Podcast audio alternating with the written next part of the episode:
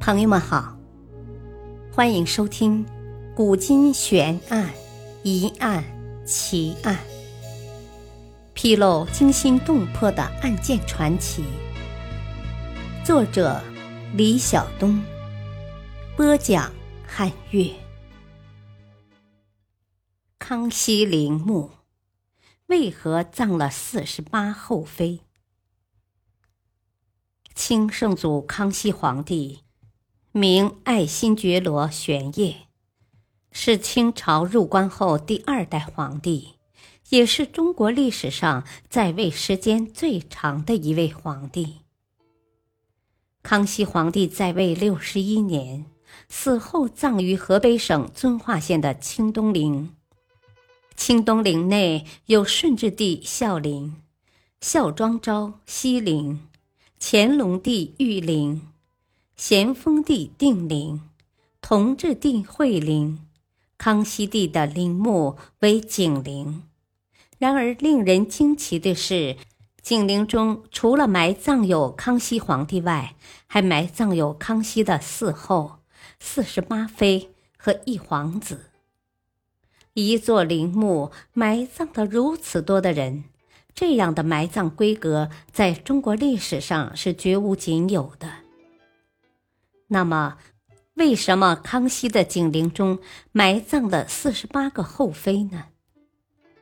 有人说，那是因为康熙后妃众多，从空中俯瞰景陵，整体上呈半圆形，地位高者列前居中，地位低者居后。景陵地宫内除了葬有康熙皇帝，还有孝成仁皇后、孝昭仁皇后。孝义仁皇后、孝恭仁皇后和敬敏皇贵妃，景陵妃园寝内葬有四十八位妃嫔和康熙的皇十八子胤介。四十八位妃嫔中，包括贵妃一人，即温熹贵妃，居妃园寝正中；妃十一人，即惠妃、惠妃、宜妃。容妃、嫔妃、良妃、宣妃、成妃、顺义密妃、纯玉秦妃、定妃、嫔八人、贵人十人、常在九人、答应九人、敬敏皇贵妃其儿子十三皇子助雍正帝登基有功。原本和嫔妃们葬在一起，后来移葬在景陵地宫内。景陵双妃园寝埋葬抚育过乾隆的康妃妃嫔阙惠皇贵妃和敦仪皇贵妃。康熙的后妃并没有全部埋葬在景陵中，但就上面所提到的，不可否认，康熙的后妃很多。其实，清朝皇帝的皇后多是蒙古公主，这是政治联姻的需要。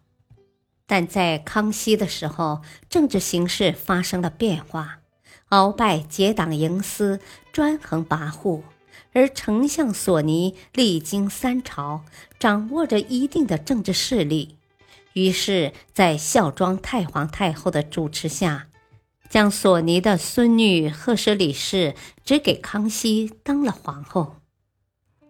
一六六五年，十二岁的康熙皇帝和十三岁的赫舍里氏举行了隆重的结婚大典。虽然是一场政治婚姻，但是由于皇帝和皇后年岁相仿，又加之鳌拜把持朝政，对皇帝多有不敬。于是，压抑的环境促成了皇帝和皇后的恩爱感情。但是，当康熙铲除鳌拜，亲理朝政，不再需要皇后家族势力的扶持之后，皇帝和皇后的关系自然也就不会那么亲密了。皇帝的感情从来就不是给一个人的，康熙也不例外。于是之后，康熙后宫的女人逐渐多了起来，钮钴禄氏、佟佳氏、乌雅氏、一个接一个的进宫。康熙陆续迎娶的后妃中，年龄小者至十一二岁，最大者也不过十五六岁，有的在二十几岁就去世了。从康熙九年最早去世的赠惠妃博尔济吉特氏算起，到乾隆三十三年最后去世的纯仪皇贵妃止，康熙帝的后妃们经历了康雍乾三朝。前后延续了九十九年，在康熙帝的后妃中，还有四对亲姐妹，其中孝义仁皇后同氏及其妹妹同氏贵妃，又是康熙帝的亲表妹。这在中国古代帝王中是很少见的。康熙帝共有多少后妃？史学家没有给出统一的说法。《康熙全传》记载，康熙帝后妃中贵人以上者有四十九人，册封在册的后妃有六十七人，而那些身份低微的答应、常在等，据说共有两百余人。虽然康熙妻妾众多，但是对于自己的妃子们，他还是有真情的。康熙外出期间，经常写信或把土特产等派人送回宫中，甚至会写信给身居宫中的嫔妃们，讲一些途中趣事，解解他们的闷气。虽然身边的女人日益增多，与结发妻子又是政治婚姻，但是康熙对赫舍里氏还是很有感情的。平三藩的时候。皇后赫舍里氏难产，生完皇子后就去世了。康熙顶着巨大的压力，不顾前方战事吃紧，辍朝五日，为大兴皇后举办隆重的丧事。在赫舍里氏的子宫停灵的二十五天中，康熙皇帝竟然有二十天亲自去举哀，足见感情之深。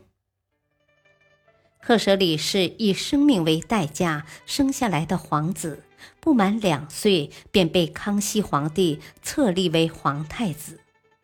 后来太子不成器，最终被康熙废掉。